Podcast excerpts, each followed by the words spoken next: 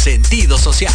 Las opiniones vertidas en este programa son exclusiva responsabilidad de quienes las emiten y no representan necesariamente el pensamiento ni la línea editorial de Proyecto Radio MX.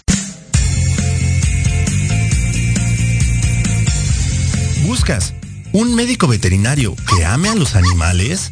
¿Que entienda el lenguaje corporal de los seres con voz diferente?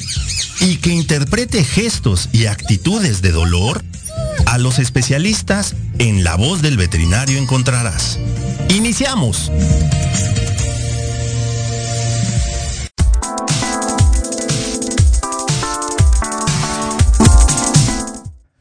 Hola, ¿qué tal? ¿Cómo están? Qué gusto saludarlos una vez más. Eso que es en la voz del veterinario y como cada martes en punto de las 11 de la mañana estamos llegando a sus hogares, a sus trabajos, a los que van manejando, eh, con este especial como cada martes, hablando de especialidades que nos van a ayudar a llevar una mejor calidad de vida para todos aquellos hermosos animales que nos acompañan día con día, todos nuestros animales de compañía, que seguramente también hay algunos que nos están escuchando. Y bueno, como cada martes me acompaña el día de hoy Marcela Sandoval.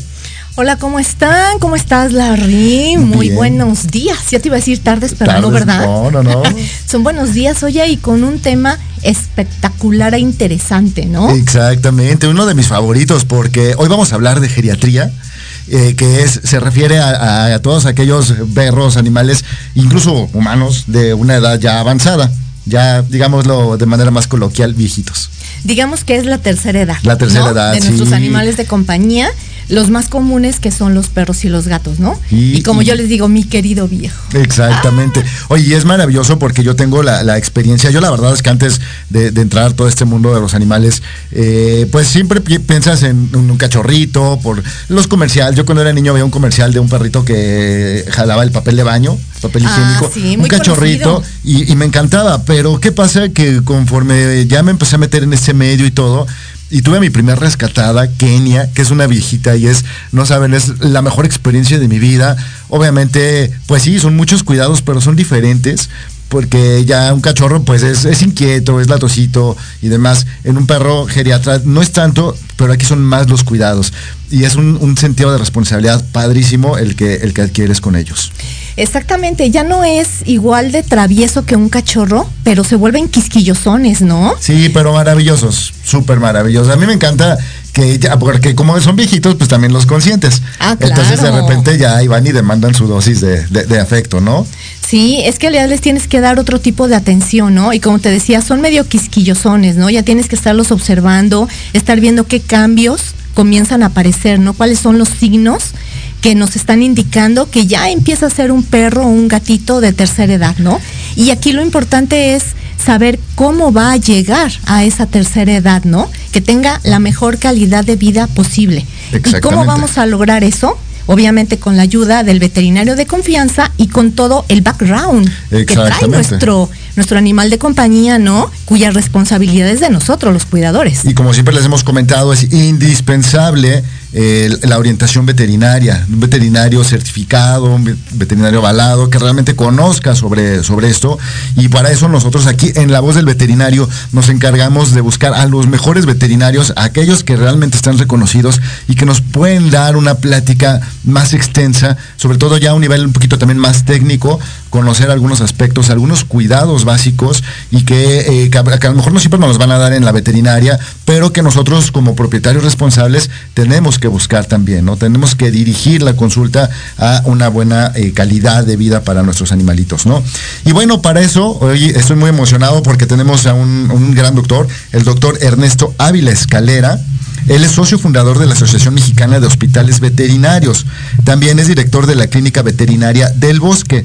Es vocero de Purina ante crisis de demanda, responsable de las plantas de Nestlé y Purina y expresidente de A Mascota. Buen día, doctor Ernesto. Muy buenos días. ¿Qué tal? Un gusto saludarlo, un honor tenerlo aquí compartiendo micrófono con nosotros en la voz del veterinario. Al contrario, el honor es mío y muchísimas gracias por la oportunidad de poder platicar con todo tu auditorio. Eh, espero poder aportar algo, es que esa es la parte más importante. Claro, definitivamente hay muchísimas cosas que la gente quiere escuchar, eh, que bueno, nos escucha gente eh, de varios sectores, ¿no? Algunos colegas tuyos veterinarios o también gente que está ajena a este tema y que es importante empezar a involucrar ahorita que, es tan importante el tema de, bienestar animal, ¿no? Doctor, platícanos antes de empezar un poquito de ti, platícanos de tu persona, de dónde eres. Yo ya di una pequeña remembranza, pero nos gustaría oír de tu propia voz, conocer un poquito de ti. Bueno, eh, eh, esa pregunta no me la esperaba. Ah. Sorpresa, doctor. Son, las preguntas eh, difíciles cuando te dicen, oye, eh, háblame de ti. más que ahorita estoy leyendo un libro muy bueno que se llama El mundo de Sofía, que inicia precisamente con esa pregunta, ¿quién eres? Exactamente. Bien, yo soy Ernesto Ávila, soy médico veterinario zootecnista y Quiero, quiero comentar que precisamente inicié eh, eh, decidiendo qué profesión iba a seguir por ahí de los 7, 8 años de edad. Eh, por mi relación con los animales, quiero comentar, yo soy disléxico, realmente con el diagnóstico creo más bien soy un, un TDA. Y los animales cuando yo era niño fueron de alguna manera mi forma de catalizar gran parte de mis ansiedades, eh, porque los perros eh, se convierten en rompehielos de las relaciones humanas. Entonces, eh, gracias a esa relación con, animales, yo iba por la calle y recogía perros y los llevaba a casa y ayuda mucho a tener disminución del estrés. Hoy sabemos que, que, el manejo del estrés a través de los animales de compañía está muy estudiado. Yo los invito incluso que entren a la página de la ayahayo.org. La ayahayo es por la International Association of Human Animal Interactions Organizations. Eh, ahí esta asociación a nivel global agrupa a todas las asociaciones, eh, eh, universidades, etcétera, que tienen que ver con programas de interacción humano-animal. Todo lo que son perros de terapia y perros de asistencia. Todos estos perros que ayudan a los seres humanos eh, en lo que yo mencionaba, en esas relaciones sociales. Y eh, los perros de terapia, que ustedes también deben de conocer muy bien, como son los perros guía, los perros para sordos, los perros para niños diabéticos, eh, todos estos eh, perros que van a, asistir al ser humano. Incluso por ahí están en, la página de la Yaja Yo, van a encontrar dos principios, los principios de Praga y los principios de Río, de todo lo que debe de llevar un perro de asistencia y un perro de terapia, ¿no? Entonces, eh, después, con el paso de los años ya siendo médico veterinario, pues me voy enterando que sí, efectivamente esa decisión que yo tomé eh, a los eh, ocho años, nueve años de edad, tenía precisamente ese, ese fundamento, esa relación eh, que de, ayuda mutua, porque los perros y gatos ayudan muchísimo al ser humano. con el tiempo me hice médico veterinario gracias a la Universidad Autónoma de México, Nacional Autónoma de México, gracias a los contribuyentes en donde gracias a los impuestos que pagan los contribuyentes podemos tener acceso a esa educación de ese nivel. Entonces, ah. eh, eh, soy laboratorista químico también, antes de ser médico veterinario. Eh, yo hacía muchísimos estudios, muchos análisis de alimentos, químicos proximales, etcétera. pasa el tiempo e, inicio atrás de un cuarto de servicio en un tendedero eh, mi, primer consultorio, en donde la, mesa de cirugía era la puerta de un refrigerador industrial que tuve que ir con un herrero que me ayudara a hacer la mesa de cirugía. Eh, y ya en el 91 eh, fundamos la clínica veterinaria del bosque, muy pequeñita, muy chiquitita, con una gran socia que es mi socia, mi amiga, mi cómplice, mi amante y mi esposa. Ah, qué Entonces, eh, también médica veterinaria, iniciamos en el 91 y como la inmensa mayoría de clínicas, solamente 4 de cada 100 clínicas veterinarias que se montan llegan a los 10 años. Entonces, al siguiente año estábamos a punto de quebrar.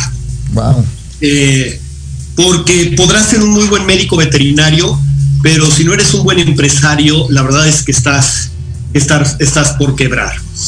Y se me, se me apareció eh, mi segunda alma mater, que fue eh, en ese entonces Raston Purina, y me ofreció un empleo como gerente de servicios profesionales. Y les dije que no, Afortunadamente me lo volvieron a ofrecer y gracias a haber trabajado en esta gran empresa, eh, pude, eh, por un lado, tener un sueldo, un salario que me ayudara a mantener esta clínica, por un lado, y por el otro lado, un proceso de aprendizaje sobre la vida corporativa, sobre todo lo que son planes estratégicos de desarrollo. Y la verdad es que eh, esto fue marcando en gran medida lo que hoy es la Clínica Veterinaria del Bosque, que es un hospital veterinario de referencia.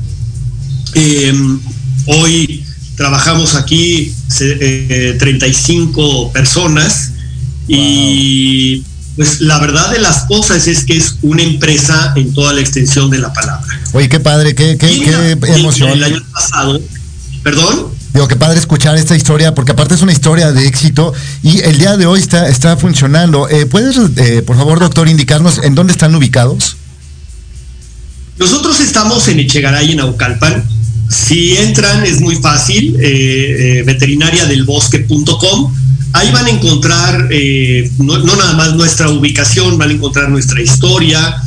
pueden hacer una visita guiada en 360 grados por toda la clínica eh, es un hospital grande, estamos por expandirnos nuevamente, eh, porque la verdad es que es un proyecto que a pesar de que tiene, ya vamos a cumplir 30 años como clínica veterinaria del bosque, eh, es un proyecto vivo, es un proyecto que sigue desarrollándose, que me emociona cada, cada paso que damos, cada proyecto nuevo me sigue emocionando.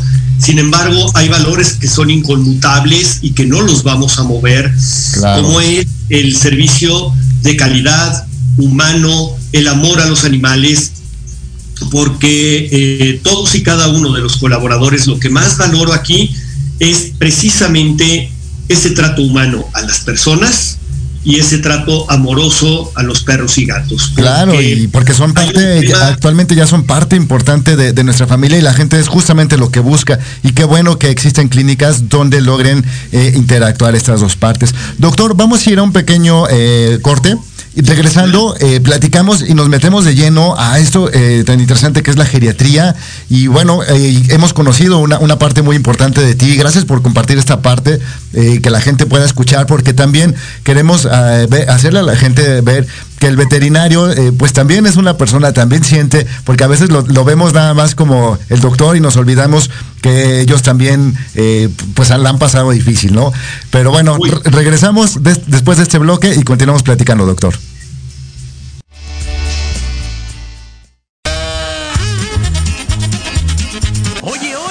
¿A dónde ¿Quién, yo? Vamos a un corte rapidísimo y regresamos. Se va a poner interesante. Quédate en casa y escucha la programación de Proyecto Radio MX con sentido social. ¡Uh, la, la chulada! La manera de enseñar y aprender ha cambiado y en Academia Manabuta Mení por un aprendizaje integral nos queda claro. Te ofrecemos cursos de actualización, clases de idiomas, capacitación y nivelación académica para alumnos y docentes, empleando la metodología Hayasaka con técnicas digitales actuales, ejercicio físico y mental, musicoterapia, control de sueño y marionetas. Búscanos en redes sociales como arroba Academia Manabuta Mení o al 55 30 17 57 76. por falta de tiempo? En Eleva Educación te preparamos en solo 12 semanas para que obtengas tu certificado. Rápido, con validez oficial y una garantía por escrito de satisfacción total. Si no pasas tu examen, somos los únicos que te devuelven el 100% de tu dinero. No tenemos reprobados hasta el momento. Si tienes 18 años o más, esta es tu oportunidad. actividades. Ven, inscríbete y forma parte de Eleva.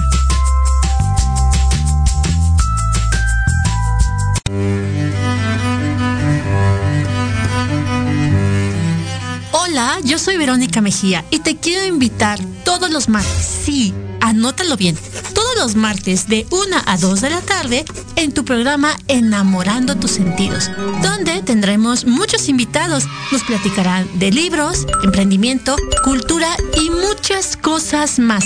En tu estación Proyecto Radio MX con sentido social.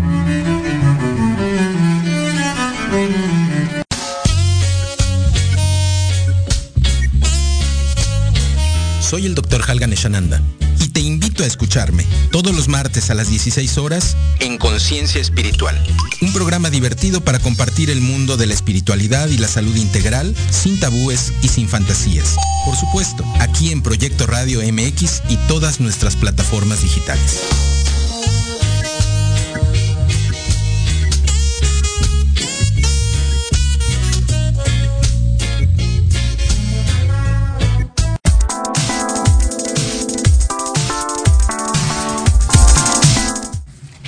Bueno, pues estamos aquí muy contentos de regreso en La Voz del Veterinario con nuestro invitado, el doctor Ernesto Ávila Escalera, entre muchas, muchas cosas, director de la Clínica Veterinaria del Bosque y socio fundador de la Asociación Mexicana de Hospitales de Veterinaria. Ah, y ustedes se preguntarán por qué está con nosotros el doctor, porque vamos a adentrarnos ya en el tema que es geriatría veterinaria, ¿no? ¿Qué sucede con nuestros animales de compañía de la tercera edad? Así es. ¿No? Y, doctor Ernesto, una, una pregunta más. ¿A partir de qué edad podemos considerar en los perros y los gatos que ya es un animal de tercera edad? ¿Es igual, es la misma edad para perros y gatos? Eh, ¿Tiene algo que ver el tamaño? ¿Tiene algo que ver la raza? ¿Cómo podemos identificar que ya vamos entrando en esa etapa con nuestro animal de compañía, doctor? Ok, bueno, antes que nada, eh, hay muchísimos factores que van a determinar cuándo se es geriátrico o no y cuáles son los factores que van a provocar eh, un envejecimiento, ¿no?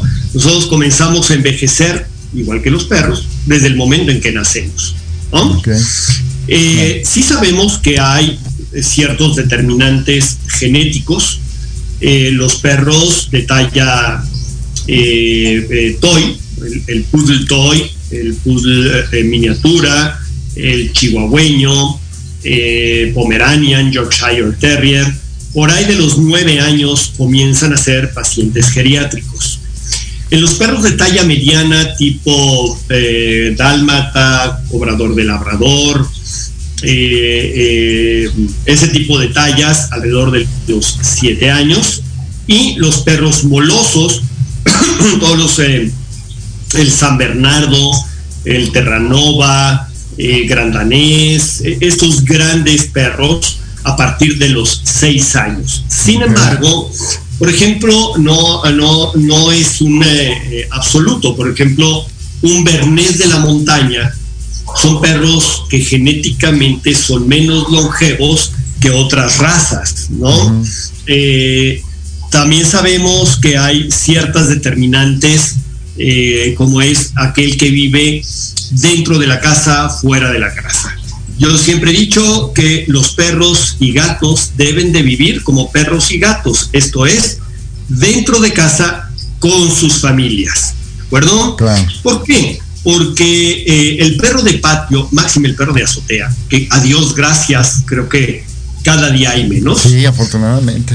Eh, sufren de estrés, entendiendo el estrés como cualquier estímulo único o continuo de intensidad tal que modifica la homeostasis o el equilibrio del organismo. ¿sí? Hay una serie de cadenas ahí en donde eh, cuando hay estrés, como vivir fuera de la casa.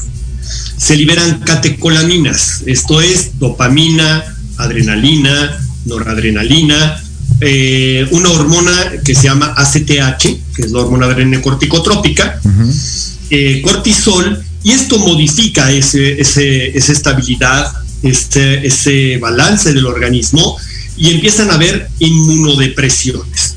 Con esa inmunodepresión van a venir mucho más posibilidades de tener cáncer, de tener eh, eh, problemas dermatológicos, de tener problemas infecciosos y muchísimos otros, etcétera. Entonces, ese es uno de los factores que va a hacer que nuestro paciente sea geriátrico antes de tiempo. Eh, otro factor es la nutrición y la alimentación, que es diferente hablar de nutrición y hablar de alimentación. hoy, afortunadamente, eh, se cuenta con alimentos eh, balanceados de excelente calidad. Sabemos, eh, todas estas empresas que están hoy en el grupo a mascota CONAFAB, quiero mencionar que el CONAFAB es el Consejo Nacional de Fabricantes de Alimentos Balanceados. Ahí está más o menos el 92% del share de la participación de mercado y están empresas como Royal Canin, Eucanubas, eh, Science Diet, Diamond, eh, eh, obviamente Purina, Comproplan, etcétera, y muchas, todos aquellos que están dentro de esta, esta empresa tienen un mínimo de calidad y contienen antioxidantes. Cuando anteriormente se alimentaban con alimentos caseros o con sobras únicamente a los animales, teníamos mucho más problemas de obesidad, de cáncer, eh, de problemas renales y demás. ¿Por qué? Los, las grasas, cuando se oxidan, se enrancian, incluso hay un índice que se llama índice de rancidez, eh, tienden estos, se generan unas cosas que se, llaman peróxidos. Estos peróxidos van a agredir las membranas de las células, que tiene una membrana lipídica, y van a cambiar cada vez que las células se van dividiendo, se hacen esas, esas mitosis de células idénticas, pero en algunas de esas mitosis puede haber un error. Y entonces, en esos errores, eh, hay una célula con características de malignidad que se va a producir una neoplasia y luego de ahí vienen muchos cánceres. Entonces, si sumamos edad, si sumamos eh, alimentación, si sumamos estrés, nuestro perro no va a vivir los años que tendrían que vivir. Hoy, afortunadamente, con los estilos de vida, el que estén los perros y gatos dentro de casa, eh, que estén bien alimentados, que estén eh, con buenas vacunas. Hoy quiero decirles, las vacunas que hoy manejamos son diferentes a las que veníamos manejando hace 10, 20, 30 años. Eh, cambian no nada más las tecnologías, sino también... Doctor, perdone que, que te interrumpa un pequeño paréntesis. ¿Puedes recordarnos cuáles son las vacunas actualmente que requiere un, en este caso, un perro o un gato? Sí, claro. Eh, bueno, eh, ¿Cuántos programas de vacunación existen? Tantos como médicos veterinarios. Esto va a depender en gran medida sí de la propuesta, de la propuesta que te hace el laboratorio. Eh, hay laboratorios en verdad de muy, muy buena calidad, tanto eh, globales como nacionales. No solamente por mencionar algunos, tenemos Beringer, que, tiene eh, tecnologías muy interesantes.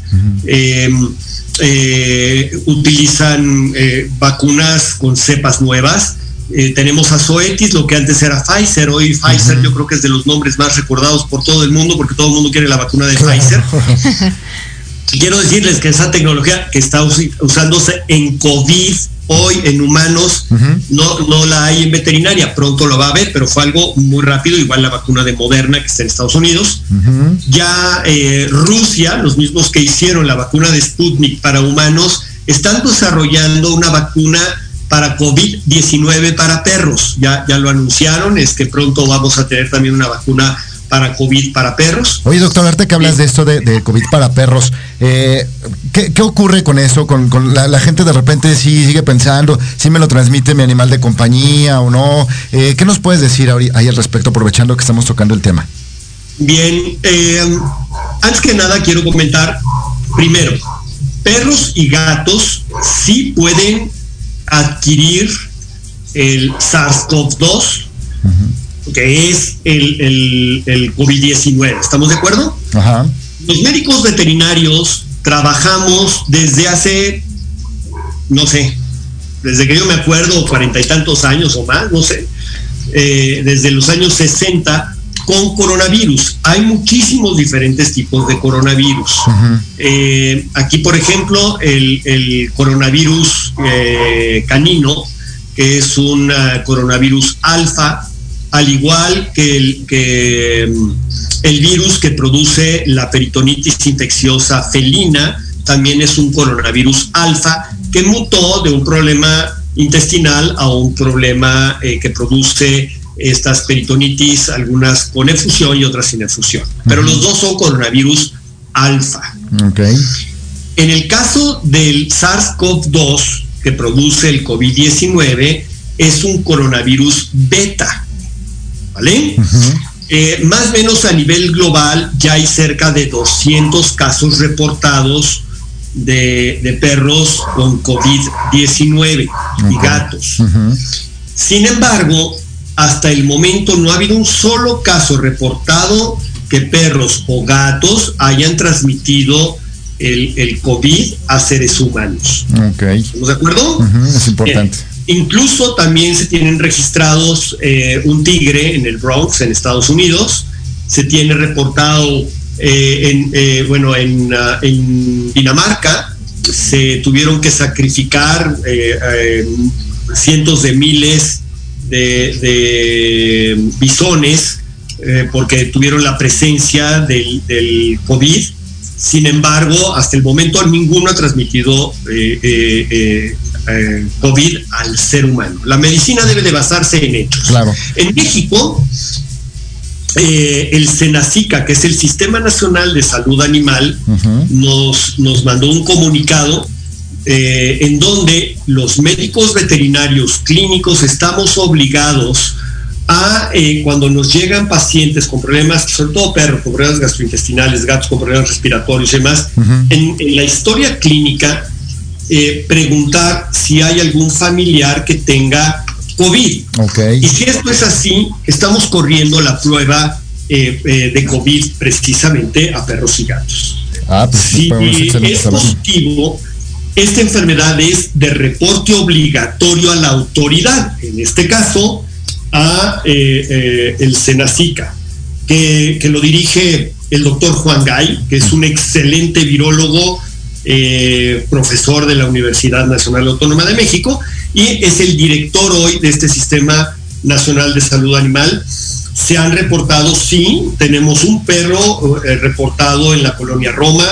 Eh, ya, hay, ya hay otros casos en otros lados. Aquí ya tuvimos uno que, que, estamos seguros que fue, lamentablemente ya llegó con una coagulación intravascular diseminada, pero la historia clínica te indica que sí. Entonces, eh, es, ese es el tema básicamente con el, con el COVID-19. Y obviamente, como comentas todo esto, o sea, el, tener a, mi animal de compañía protegido, vacunado, bien alimentado, pues esto va a influir a que el, el envejecimiento del perro eh, sea variable, ¿no? Sí, exactamente. Al, al, momento de tener esas revisiones periódicas y acudir de manera permanente, ¿no? De manera constante con nuestro veterinario de confianza. Esto va a ayudar a tu animal de compañía para que tenga una mejor calidad de vida cuando llega la vejez, ¿no? Y eh, doctor, por ejemplo, ¿cuáles son los problemas y las enfermedades más comunes que presentan los pacientes eh, que ya son geriatras? Bien. Bueno, hace un momento mencioné cáncer.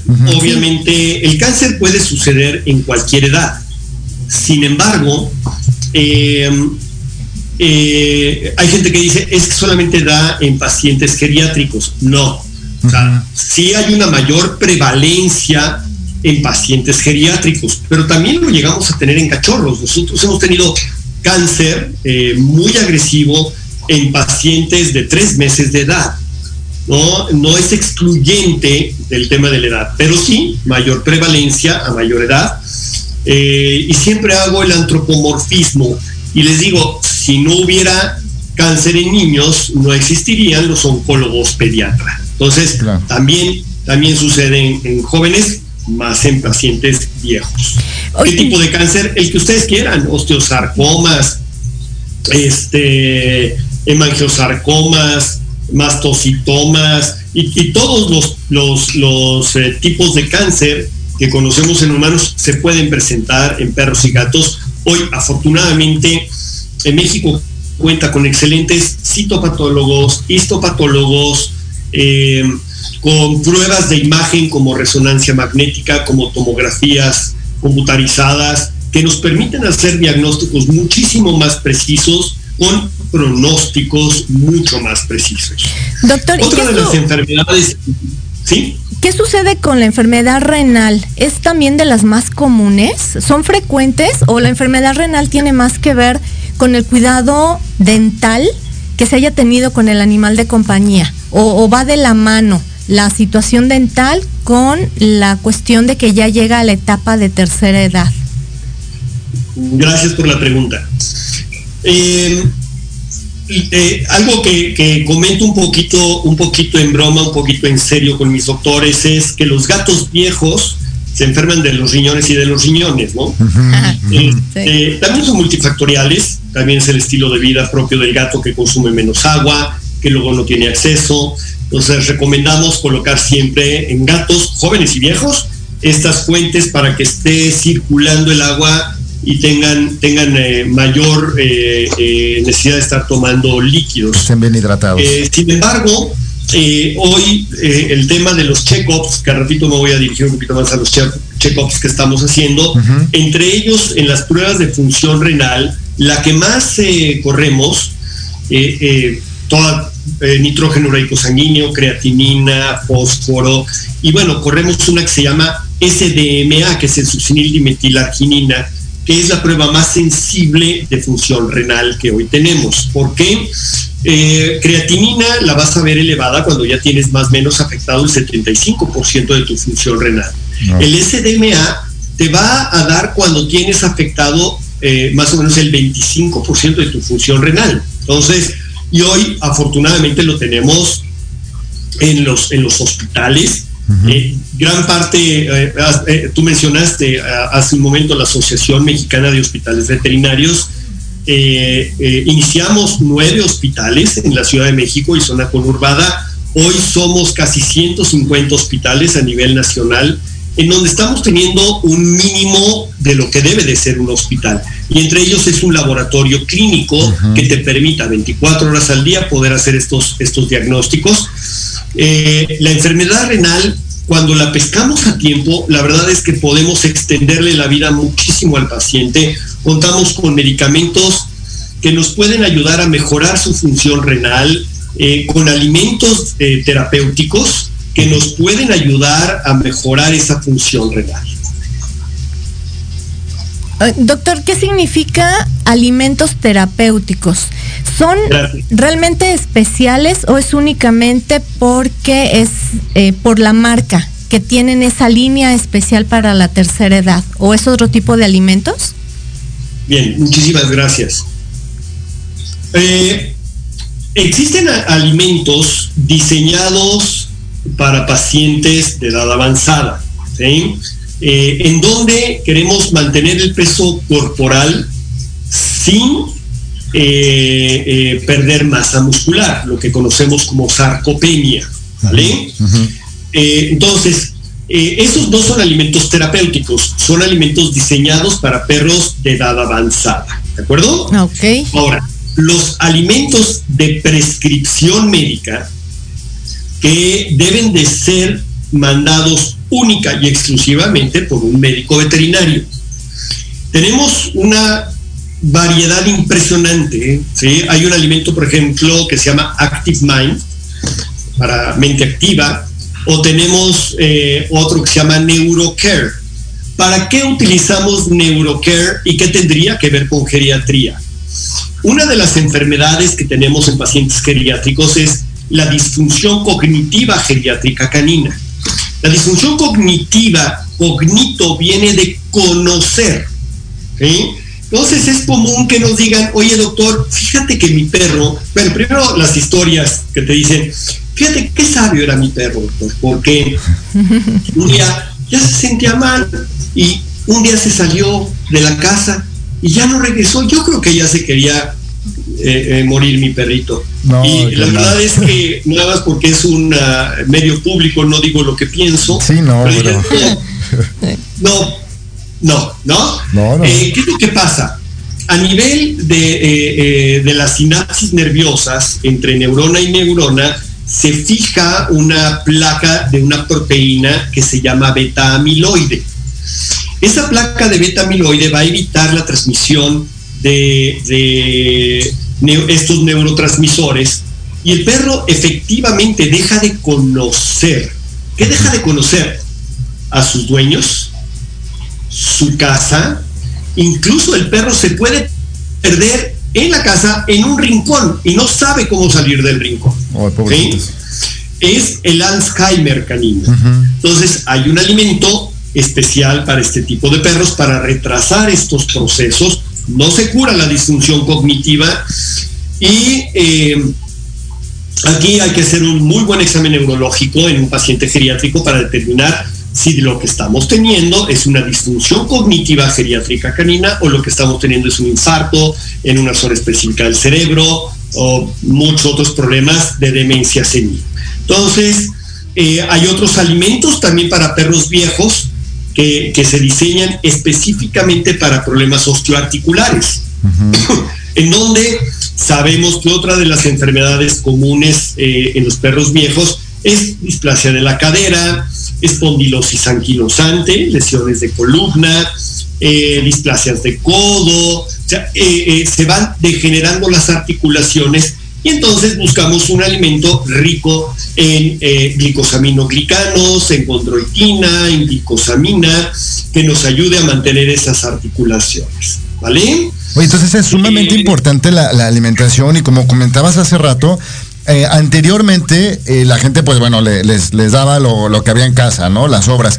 Pero hay una situación actualmente también que, yo he visto que hay mucha gente que todavía les hace alimentos eh, caseros. algunos incluso pues asesorados con algún médico, algo. Sin embargo, por lo que estás comentando ahorita, pues es importante que, sea una, marca de avalada, que ya tenga un estudio previo, porque pues ah, por muy casero que lo hagamos y muy cuidadoso, podríamos estar no teniendo los nutrientes necesarios que necesita el, animal, ¿no? Mira, eh, está, sobre todo en los millennials, está muy de moda el tema de los alimentos caseros. Exacto. Y si tú vas incluso a la colonia Condesa, o algunos restaurantes en, Plaza Satélite, etcétera, hay un menú incluso para perros y gatos dentro de ese antropomorfismo. Eh, hay eh, colegas que muy respetable, yo los respeto muchísimo, que, dicen yo soy nutriólogo de, perros y gatos y les hago su dieta casera, ¿no? O su dieta bar y balanceada. Yo hasta el momento, estos eh, nutriólogos nunca he visto que hagan eh, un programa con derivadas o con cuadrados de Pearson para hacer un balanceo de la ración. ¿De acuerdo? Eh, antiguamente decías, bueno, eh, tienes las tablas del NRC. El NRC es el, las tablas del National Research Council, que son las tablas de referencia de cuánto tiene que tener de proteína, cuánto tiene que tener de grasa, cuánto tiene que tener de, hidratos de carbono, eh, eh, cuántos de minerales y cuántos de elementos traza, y así todo esto, ¿no? Eh, difícilmente alguien que le cocina a su perro en la casa va a saber cuánto va a llevar de zinc, de selenio o, de estos microminerales. Y también es factible que tengamos un exceso de energía y que tengamos más posibilidades de obesidad eh, otra cosa importante, el estilo de vida de, las personas.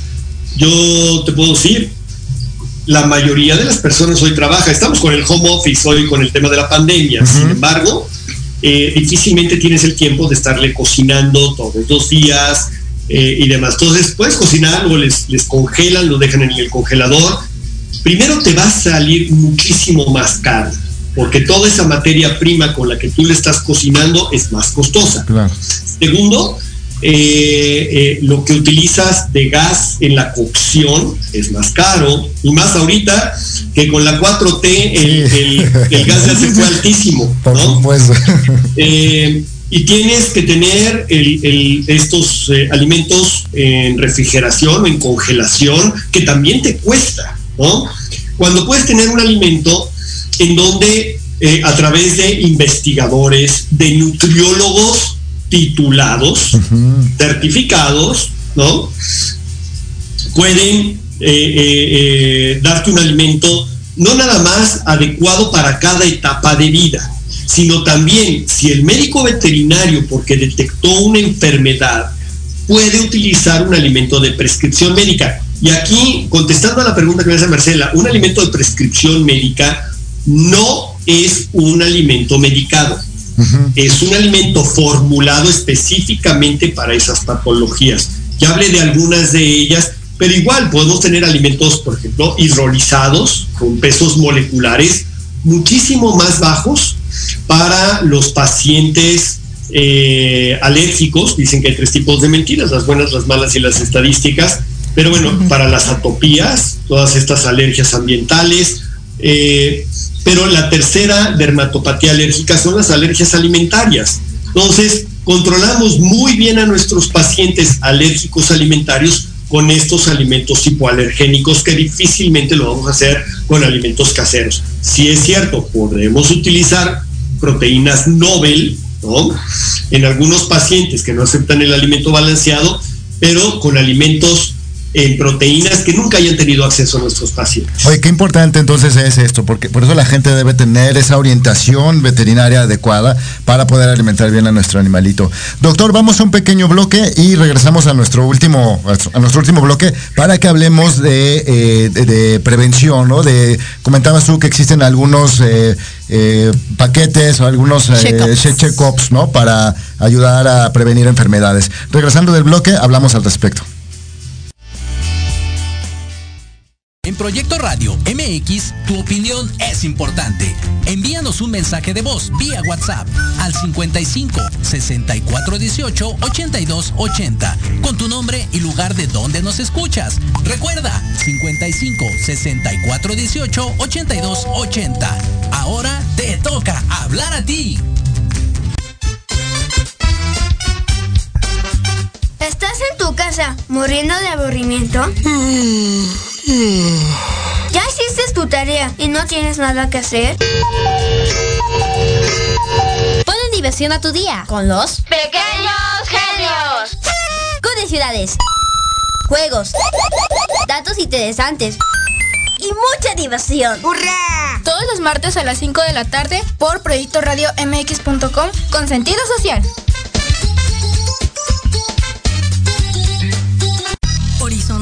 Es un universo de posibilidades para ti. Acompáñanos todos los martes de 6 a 7 de la noche en Proyecto Radio MX con sentido social para descubrir, aprender y tomar acción en cada esfera de tu vida.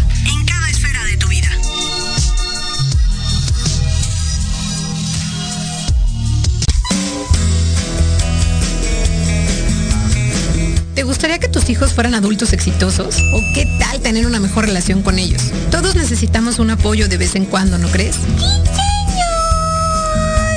Soy Ana Trulín, subdirectora del Instituto OFI. Acompáñame todos los martes de 7 a 8 de la noche en De la mano con tus hijos y descubre cómo relacionarte con ellos desde el corazón. Por proyectoradiomx.com con sentido social.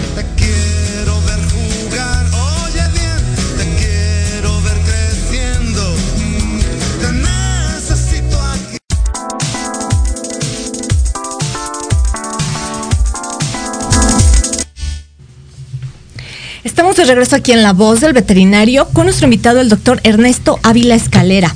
Doctor, retomando eh, en donde nos quedamos en el bloque anterior, hablando del alimento para ayudar a nuestros animales de compañía, que ya son pacientes de tercera edad. Geriátricos. Geriátricos, exactamente. Doctor, junto con el alimento, ¿hay algún tipo de ejercicio que también eh, les pueda ayudar para esta etapa de su vida?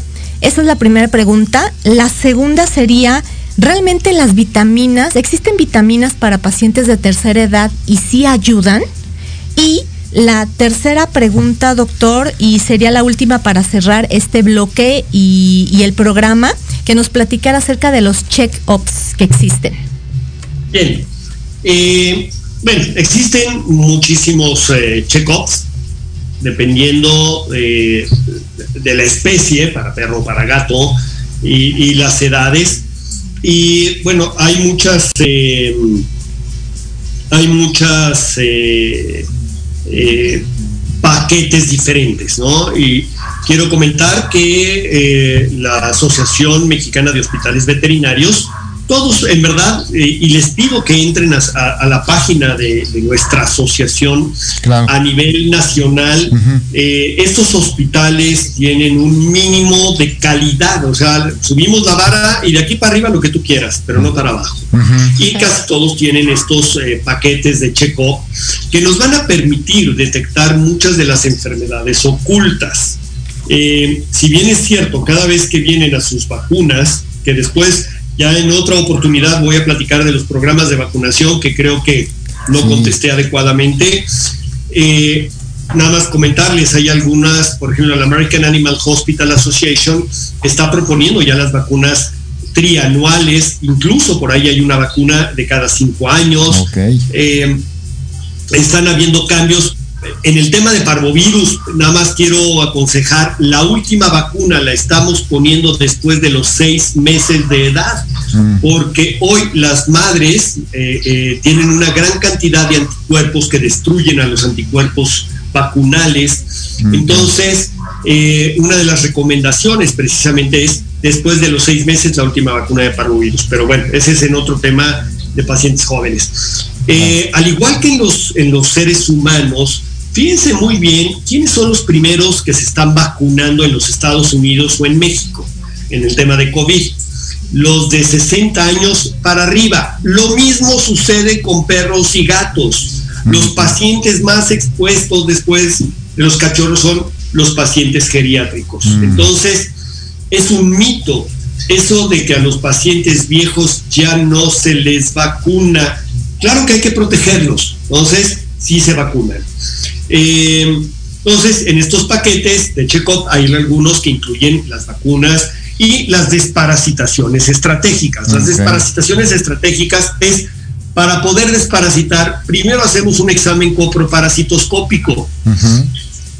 Eh, muchas veces de los grandes errores que tenemos es, tú desparasitas y ya no sabes si tenía parásitos, si no tenía parásitos, qué tipo de parásitos, y hay veces que eh, tenemos en el mercado, vamos, encontramos en estas grandes cadenas que hay hoy que te venden los productos y le das una pastilla, un comprimido palatable en contra de garrapatas, de pulgas y de nematodos, pero no te va a desparasitar contra cestos. Entonces, por eso es importante, antes de hacer una desparasitación, hacer un examen coproparasitoscópico para saber si lo requiere o no lo requiere. Y dos, qué desparasitante específicamente. ¿De acuerdo? También vamos a hacer un examen físico. Es muy importante eh, la parte más sofisticada que hay eh, de un estetoscopio es lo que está en medio de las olivas. ¿sí? Eh, saber escuchar muy bien ese corazón, hacer una buena palpación, una buena percusión, revisar los ganglios, revisar las articulaciones.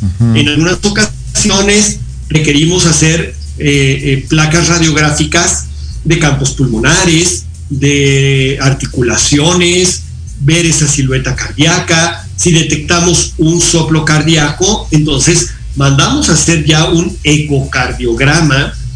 Eh, hacemos pruebas de laboratorio también, química sanguínea, en donde vamos a poder detectar enfermedades renales de manera anticipada, vamos a poder detectar enfermedades hepáticas, enfermedades pancreáticas, podemos detectar en algunas ocasiones eh, anemias que no habíamos detectado o el dueño no había detectado, eh, en fin, muchísimas cosas. Y eh, hacemos electrocardiogramas, y los resultados no los damos inmediatamente.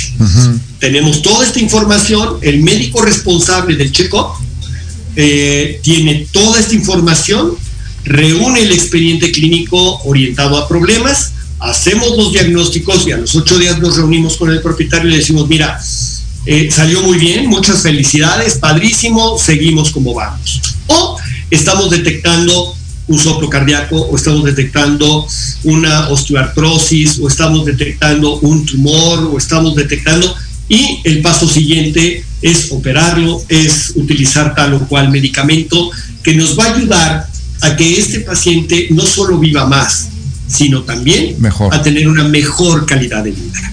Y como mejor calidad de vida es que no tenga dolor mi paciente con estos problemas osteoarticulares, que pueda respirar bien, que pueda eh, eh, desarrollarse normalmente. El único dolor tolerable es el dolor ajeno.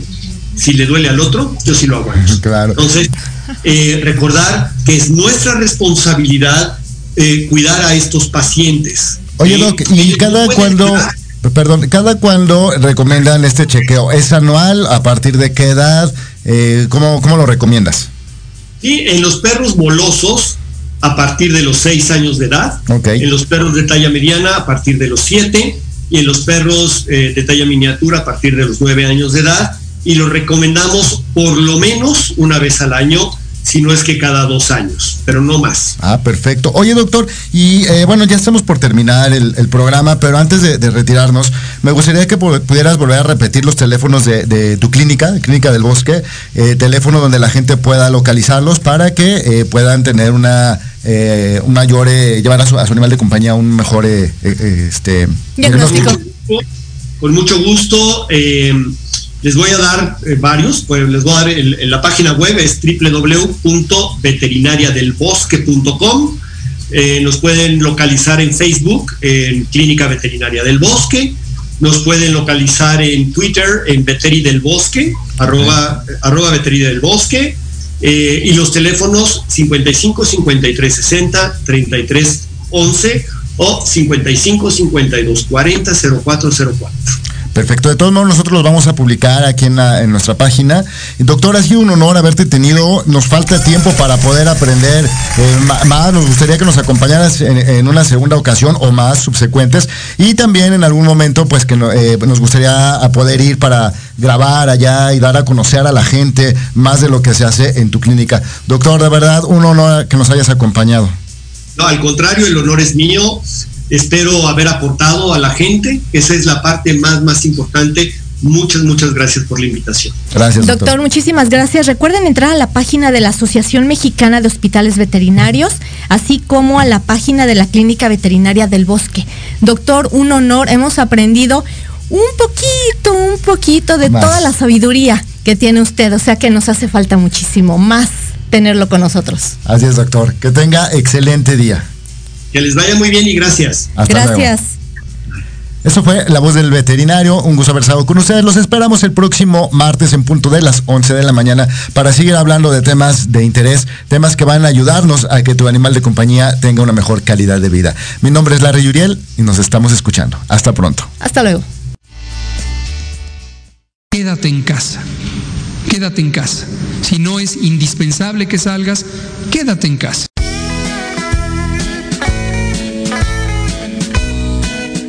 Compromiso con el mundo animal y su bienestar regresan en la próxima emisión. Esto fue En la voz del veterinario.